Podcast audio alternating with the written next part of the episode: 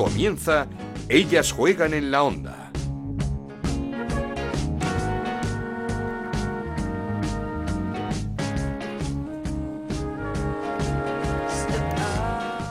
¿Qué tal? Bienvenidos una semana más a Ellas Juegan, este podcast de Onda Cero que dedicamos al fútbol femenino. Nos podéis encontrar cada semana en ondacero.es y en nuestra cuenta de Twitter en arroba Ellas Juegan OCR. Este es el último programa del año, último programa en el que toca hablar de un Barça líder, aún con tres partidos menos, después de golear al Sevilla 6-0 con doblete de Aitana Bonmatí, que salió en la segunda parte. También marcaron Alexia, Jenny Hermoso, Hansen y Osoala. Toca hablar también del derby, el primer derby de la primera Iberdrola entre el Real Madrid y el Atlético de Madrid, que se llevó el conjunto rojiblanco 0-1 con un gol de Bandongen, un derby no exento de polémica, pero en el que el Atlético de Madrid fue mejor, hizo uno de sus mejores partidos de la temporada.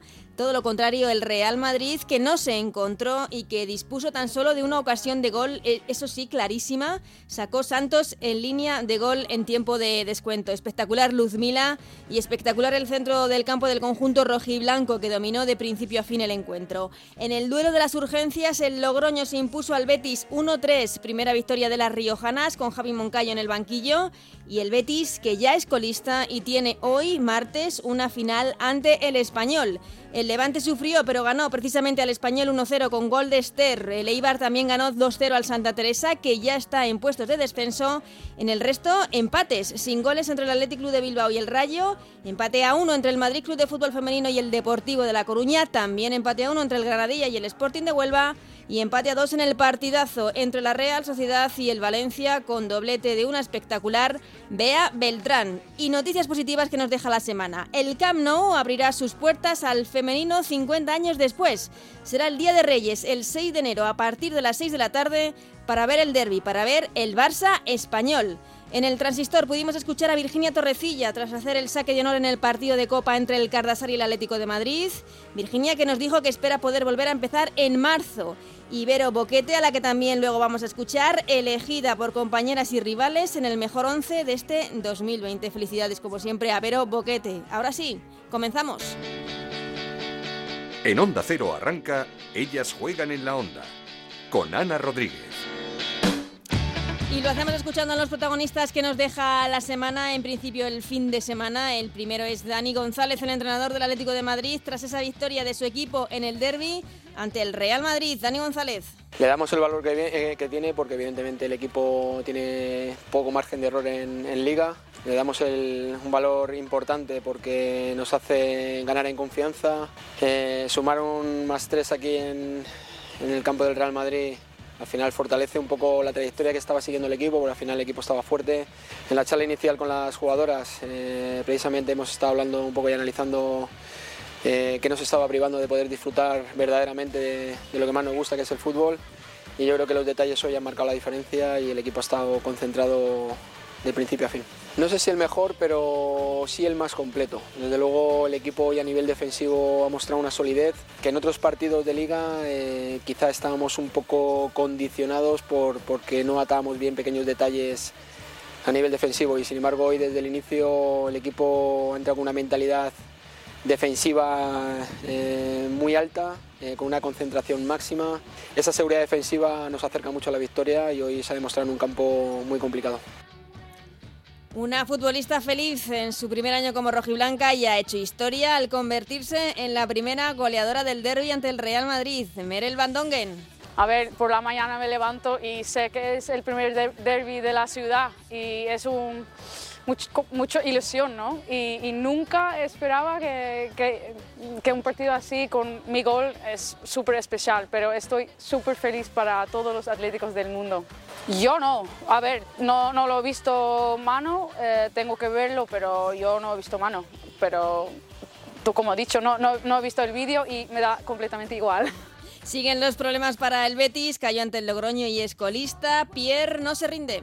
Eh, no vamos a tirar la toalla ahora, ¿no? Eh, sé perfectamente por dónde se puede corregir y no solo un tema futbolístico y ahí vamos a ir a intentarlo. ¿no? Ahora tenemos este partido enseguida, que es lo bueno, ir contra el español sabiendo que, bueno, que es un partido vital y ir a por él antes del parón de Navidad. Y llegó la primera victoria del Logroño precisamente ante el Betis, una de sus jugadoras destacadas, Marta Cazalla. Sí, bueno, al final veníamos trabajando muy, muy duro para revertir la situación y yo creo que hoy se ha podido ver un, un cambio de que, pues que el equipo quiere salir de esa situación y yo creo que, que chapó por el equipo, ha hecho un trabajazo y se ha visto reflejado en el campo. Dos de los grandes protagonistas de la semana pasaron por el transistor de Onda Cero. La primera, Virginia Torrecilla, además, con muy buenas noticias. Creo que, que este momento pues eh, no se me olvidará nunca y creo que ha sido muy muy especial para, para mí y para, y para el pueblo. Es la primera vez que, que piso un campo de fútbol y, y le doy muy bueno y saco de centro, ¿no? Hombre, yo creo que a mediados de, de marzo yo ya podría estar con, con el equipo entrenando, aunque sea corriendo. Tengo Mm. muchísimas ganas, muchísimas. Ahora que veo el, el final del túnel, ¿no? Pues imaginaos cómo estoy. A mediados de marzo, Virginia Torrecilla podría volver a entrenar. Es lo que todos, todos estamos ya deseando ver. Y la segunda protagonista, Vero Boquete, elegida en el mejor 11 del eh, 2020 por sus compañeras, por sus rivales, por la FIFA. Como siempre, es un, pla- es un placer y hay que prestar mucha atención siempre que habla Vero Boquete. a este tipo de reconocimientos no, no le doy demasiado valor, entonces pues eh, bueno, lo llevo el día de después lo llevo igual que el día de antes o, o el mismo día, no, no hay mucho cambio. Lo agradezco evidentemente porque es una votación de, de compañeras y rivales, pero pero realmente no, no creo que este en este 2020 merezca estar ahí. Me lo tomo como un premio a, a toda la carrera y en algún año que a lo mejor sí merecía estar, pues no he estado y, y eso se compensa fútbol femenino pues eh, todavía hay muchos pasos que dar, entonces hay hay muchas jugadoras que, no, no tienen acceso a, todos los partidos, que no conocen a todas las jugadoras, eh, entonces no este premio no, no es lo más justo o, o como debía de ser. Pero cuando son otras votaciones en las que votan otro tipo de gente, también tenemos este problema en el fútbol femenino porque los expertos, entre comillas, tampoco, también desconocen el, eh, eh, nuestro deporte y desconocen a, a las protagonistas. Entonces creo que es algo que, que ha de cambiar y, y que seguro que en los próximos años pues eh, todo será mucho más fácil y más justo porque todos sabremos y conoceremos a, a las jugadoras. Esto es Ellas juegan en la onda, el podcast de Onda Cero, en el que te contamos todo lo que pasa en el fútbol femenino.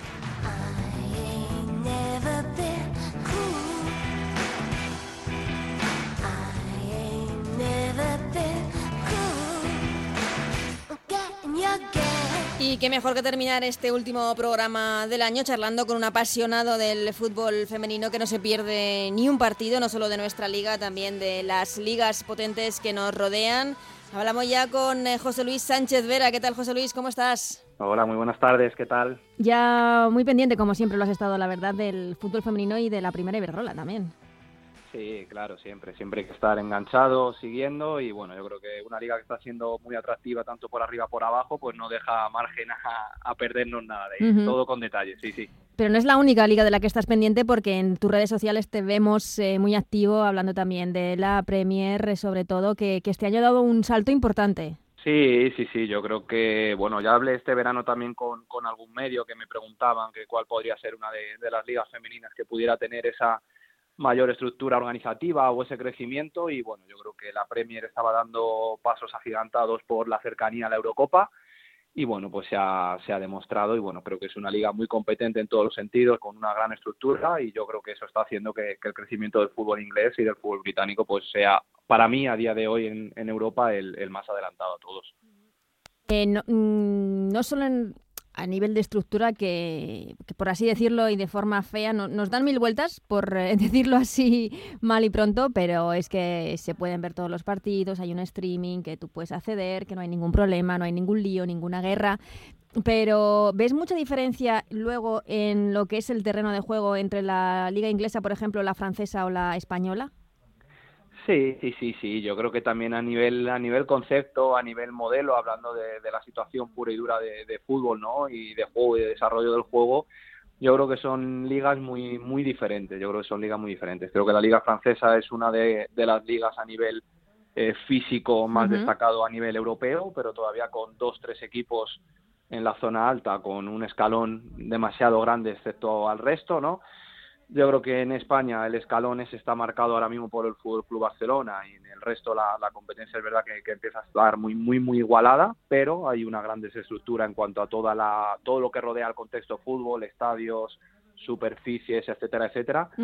Y bueno, quien ha conseguido unificar todo todo ese criterio, lo que hablamos ya no solo en lo extradeportivo, sino también en lo deportivo en la Premier, y es verdad que hay, hay un gran nivel. El otro día yo veía también un partido de West Ham y equipos que están en la zona en la zona baja y, tienen una cantidad de recursos futbolísticos importantes y sí creo que, están dando ese paso para crecer y bueno, yo creo que el ejemplo de que muchas futbolistas de las importantes no del fútbol americano estén recayendo en la en la Premier para para quedarse, claro. ¿no? Como Sanker, Rosel Label eran cosas antes eh, impensables. Bueno, pues yo creo que dice mucho de que lo deportivo, lo extradeportivo va, va de la mano y bueno, pues es verdad que es una liga muy atractiva, que me gusta mucho seguir y que bueno, que disfruto viendo. Mm, y que es un ejemplo donde nos deberíamos mirar desde luego para, para seguir creciendo. Aquí en esta primera Iberdrola ha llegado el momento que mm, pensábamos que iba a llegar, pero ha llegado, que es que el Barça, con tres partidos menos, es el líder de la competición. Sí, sí, sí, yo creo que lo hemos hablado ya también en tertulias y en alguna entrevista, que bueno, que es un equipo que lleva haciendo las cosas bien muchos años, no, no es algo que venga del corto plazo, yo creo que muchos años, había un objetivo trazado, han ido cumpliendo pasos, ciclo, han tenido paciencia durante el ciclo de, entre comillas, ¿no?, de reinado del Atlético de Madrid, ellos han seguido su camino y bueno, pues ahora están recogiendo sus frutos siendo uno de, los equipos más importantes de Europa sin, lugar a dudas y haciéndolo muy bien. Mm, eh, y te quería preguntar por su entrenador, pues Luis Cortés, eh, por la forma que está teniendo todos estos años de, gestionar un... Es, una plantilla excepcional, absolutamente excepcional, de tener a todas las jugadoras enchufadas y de que cambiando las piezas no cambie tampoco, no se modifique mucho el nivel del equipo. Sí, no, no, no. Yo creo que el trabajo de Luis tiene mucho más mérito del que todos y todas le, damos, tanto en redes, en medios de comunicación, etcétera. Ya no solo por la, capacidad, ¿no? De, como dices, de tener enchufadas a, toda la plantilla, sino ese, ese carácter que parece fácil de ganar, ganar y mm. ganar y volver a ganar. No es nada fácil. Yo, por suerte, tuve, tuve la fortuna de vivirlo queremos achacarlo a que es una plantilla pues superior al resto y todo lo que queramos, pero el conseguir eso en el día a día o lo que han implementado, esa raíz que, tienen ahora, yo creo que es muy difícil de conseguir y bueno, todo viene en el cambio de, de Fran por, por Luis. Es verdad que esos cuatro o cinco meses todavía con nosotros, a nosotras no, nos ganaron, pero bueno, tuvieron el pinchazo, si no recuerdo mal, de Huelva, de Tenerife. Pero ya en ese final de temporada ya se percibía algo, ya, se veía algo diferente y bueno, creo que luego con los fichajes tantos de, de Osoala o ese verano de, de, Hansen dieron ese saltito, el fichaje de Jenny a final de verano, etcétera, y creo que es una, una plantilla que lo está haciendo muy bien y el trabajo de, de Luis yo creo que, hay que merecerlo, hay que ponerlo en valor porque es muy difícil lo que está consiguiendo, muy, muy difícil. Eh, la plantilla es excepcional, que vamos a decir de jugadoras como Hansen, que no sé, yo creo que es la jugadora más desequilibrante del campeonato, Jenny Hermoso, Alexia Putellas, Lique Martens, que está volviendo a, a su mejor nivel, pero para un entrenador... ¿Qué supone tener una jugadora y es que aquí es una debilidad, eh, como Mariona Caldentey.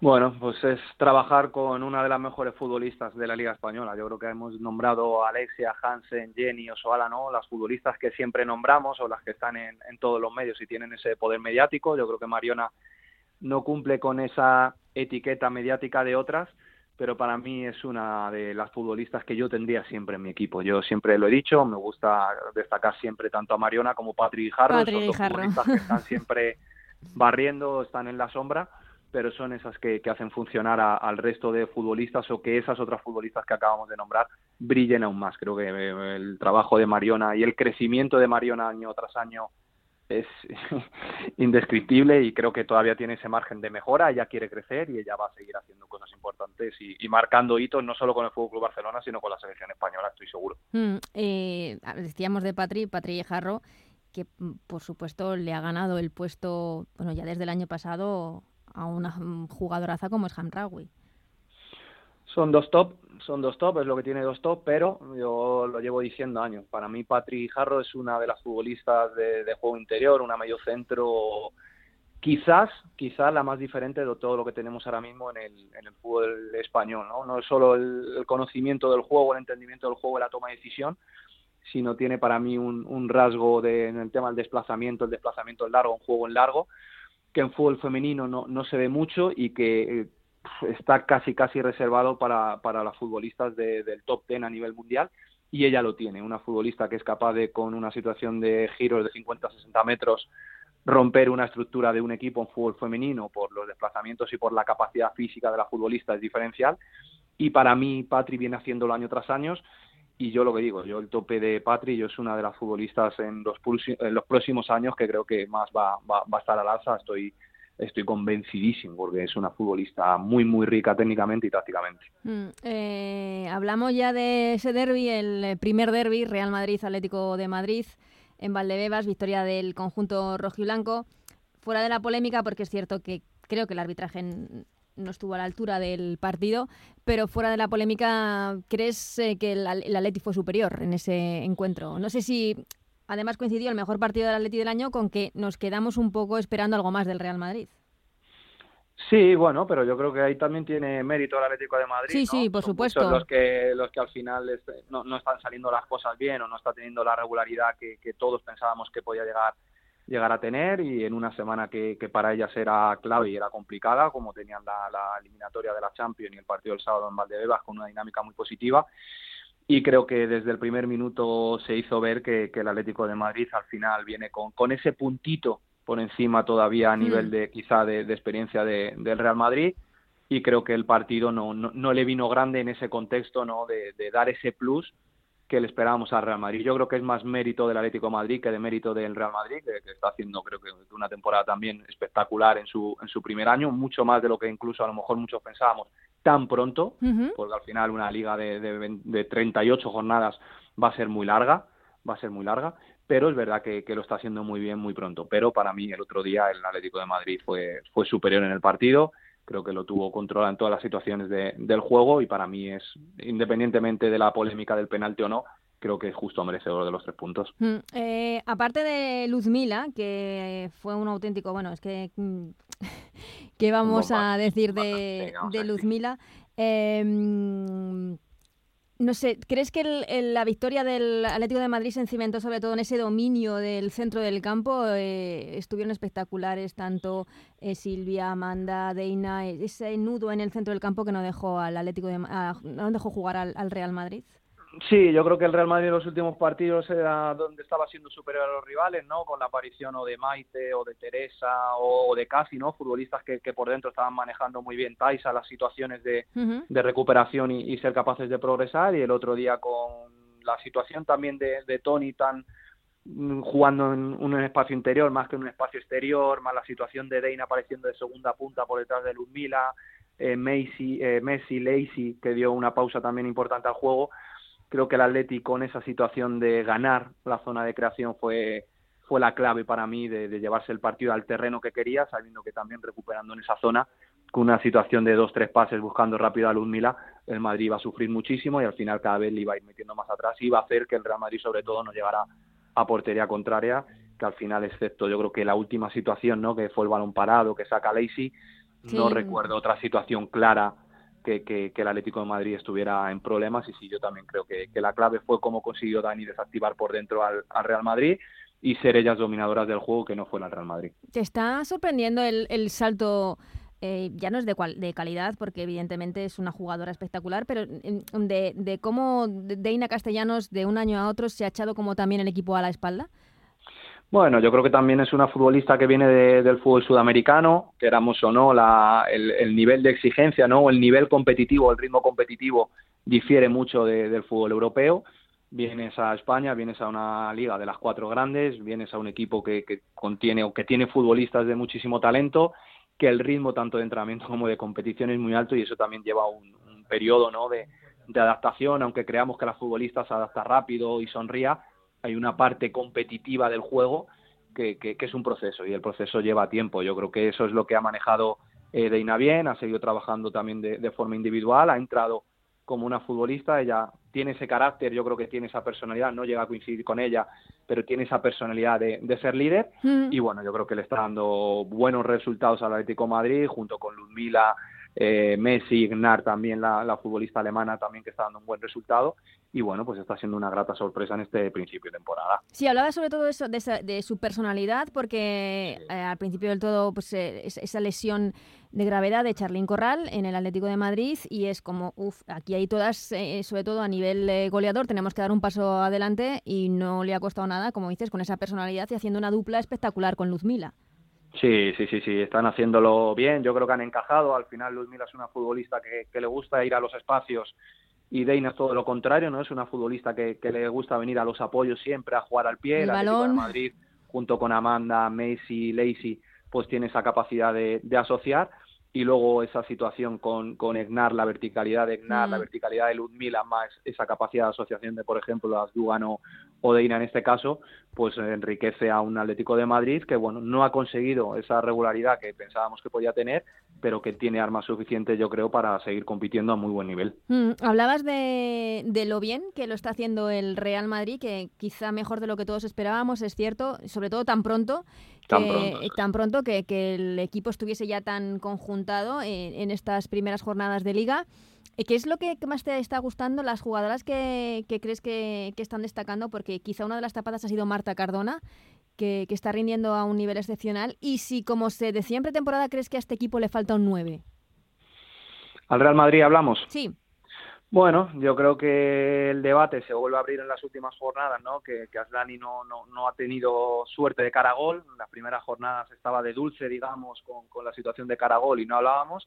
Bueno, yo creo que tiene muchos recursos a nivel ofensivo. Yo creo que Aslani, Jacobson, eh, Marta está aportando gol, Jessica Martínez son futbolistas que tiene. Yo creo que es un equipo, igual que hablábamos del Fútbol Club Barcelona hace un ratito en la entrevista, que los objetivos a medio y largo plazo los tienen muy claros y esos pasos los están dando. Entonces yo sí creo que, que es un equipo que no sé si en el mes de enero o para junio, ya para la temporada que viene, es una de las situaciones que, que vayan a reforzar, igual que quizás algo por, eh, por detrás, ¿no? En primera línea.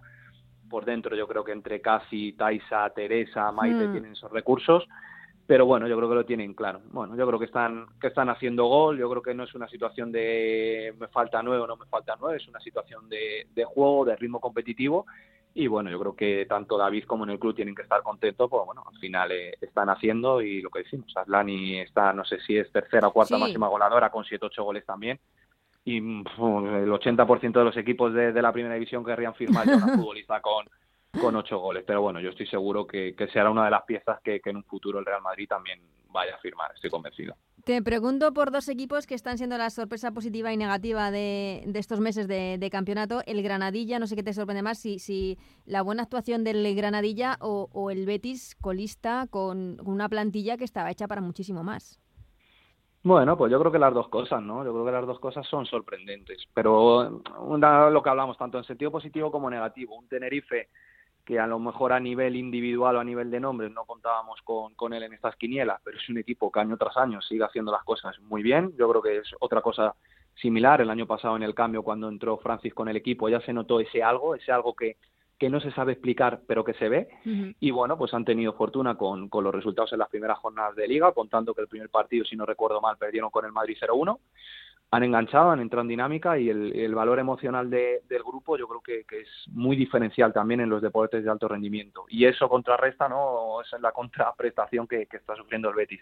Yo creo que se han metido en unas expectativas excesivamente altas. Yo creo que al final, yo siempre lo digo, lo- los resultados los tiene que juzgar el verde, no, no, no las palabras. Al final eso te, te, te hace tener una exigencia aún mayor que no debes de tener. Y bueno, pues eso al contrario, yo creo que los resultados pues, no, no han empezado a salir y al final te metes en, en un bucle, en una situación emocional que es muy complicado de, de cambiar, de, de salir y bueno, vamos a ver mañana que hay un partido en Barcelona Sí. entre Español y Betis que puede ser trascendental. El Betis si gana, pues bueno, seguirán descenso, pero están metidos todos ahí en los 10 puntos y si pierde, pues se puede meter en una situación muy complicada a 6, 7, 8 puntos de, de permanencia, con futbolistas de gran talento, pero yo siempre he dicho que no están acostumbradas a vivir una situación como la Claro. de luchar por un descenso. Entonces, el año pasado lo vivió el Valencia y no, pero el Valencia va a salir con Sandra, con Caro, con Mm. Maripaz, va a salir, va a salir, va a salir y no sales, no, sa- no sales. Y bueno, a ver qué, pasa mañana y yo creo que dependiendo de lo que pase mañana pues eh, sucederán cosas. Es que es lo que dices, es vital contar con jugadoras que estén o no acostumbradas a, jugar por, por, por salvar la categoría, por, por, por sobrevivir, por así decirlo, y que, ah, lo decíamos la semana pasada, en, a nadie o a mí no me gustaría jugarme un descenso con equipos como el Rayo o el Sporting de Huelva, que por calidad de plantilla seguramente sean muy inferiores, pero que se manejan como pez en el agua en esas situaciones. Es un contexto que tienen manejado, ¿no? Esto es como la zona de confort, es la zona de confort en la que están acostumbradas a vivir y son los peores equipos, lo que tú dices. Tú, si a mí me dices me tengo que jugar un descenso, prefiero jugar un descenso con la Real Sociedad, con el Atlético de Bilbao o con un Levante un Atlético de Madrid en un caso hipotético, porque no están acostumbrados a vivir ese contexto, que es una situación durísima del fútbol y que es esa que tú vas a preguntar a futbolistas o entrenadores que hemos vivido eso y no te saben explicar. Es que no sale, no, no sale, no sale, no sale y es una situación muy delicada y creo que es la situación delicada que hoy vive el Betis. Vuelva a visto otra vez, ha salido Antonio y, y, es un equipo que vive en ese contexto y se maneja muy bien. El Rayo Vallecano, eh, Logroño son futbolistas que están y el Betis creo que mañana tiene si no está ya tocadísimo, una final muy importante. Si no es capaz, ya no solo de puntuar, de sacar tres puntos, creo que la situación va a ser muy, muy, muy, muy complicada. Muy, delicada, sí, para el conjunto verde y blanco. Eh, te voy a ir preguntando por, por dos equipos que fueron las auténticas sorpresas y revelaciones, tanto por eh, eh, su juego el año pasado como por dónde terminaron en la clasificación y que este año es todo lo contrario, tanto el Deportivo de La Coruña como el Logroño. Eh, es la mala dinámica del Logroño le costó el puesto a una persona súper querida aquí y un pedazo de entrenador como Gerardo García.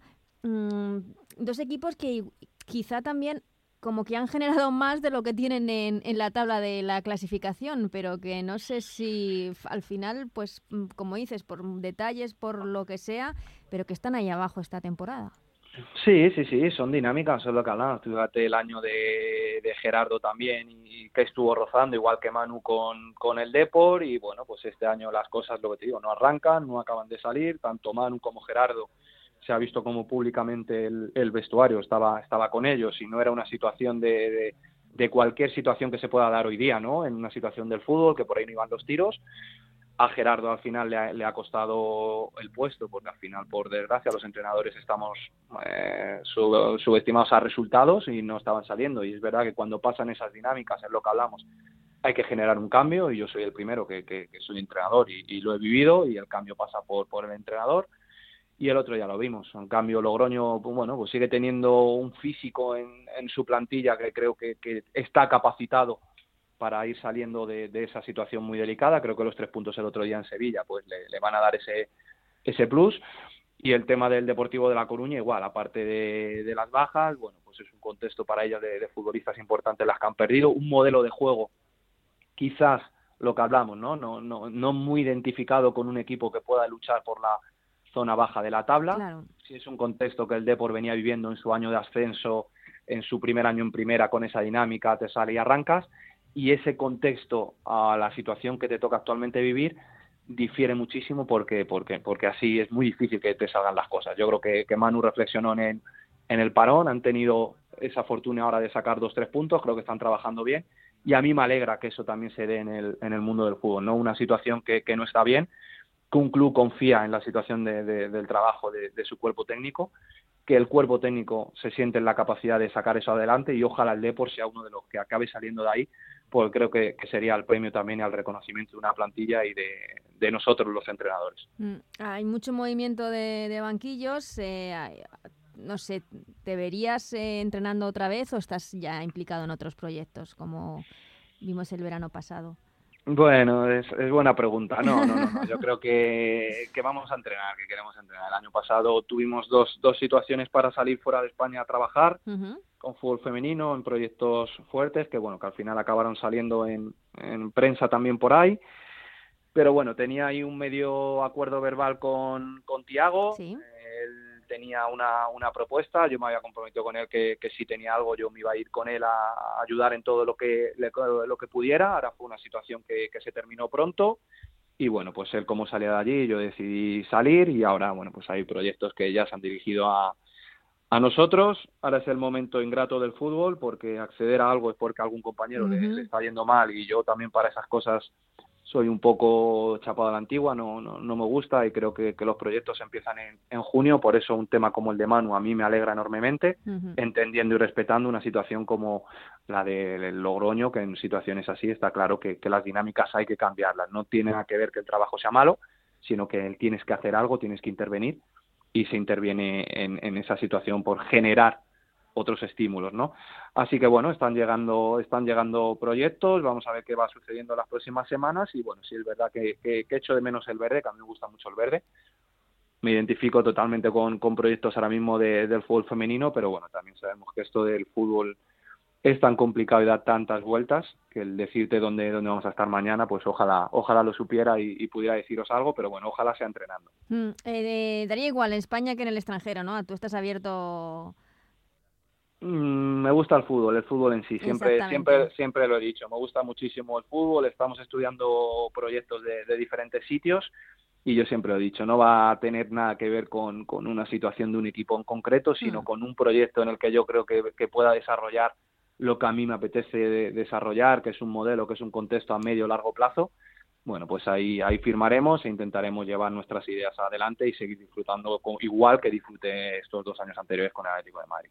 Pues ojalá ahí sea pronto José Luis, eh, José Luis Sánchez Vera que, que te veamos pronto en un banquillo de fútbol porque es cierto que, que se te echa de menos.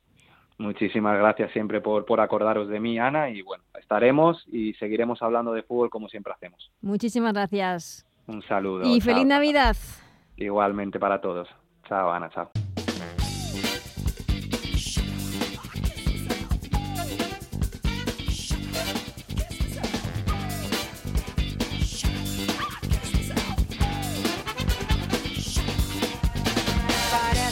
Pues hasta aquí este último Ellas Juegan del año, de este 2020, en el que hemos hecho un poquito balance de la competición eh, con un grande como José Luis eh, Sánchez eh, Vera.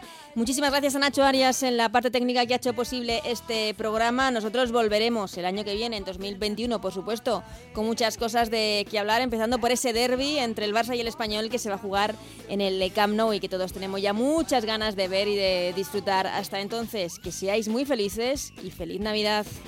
Era por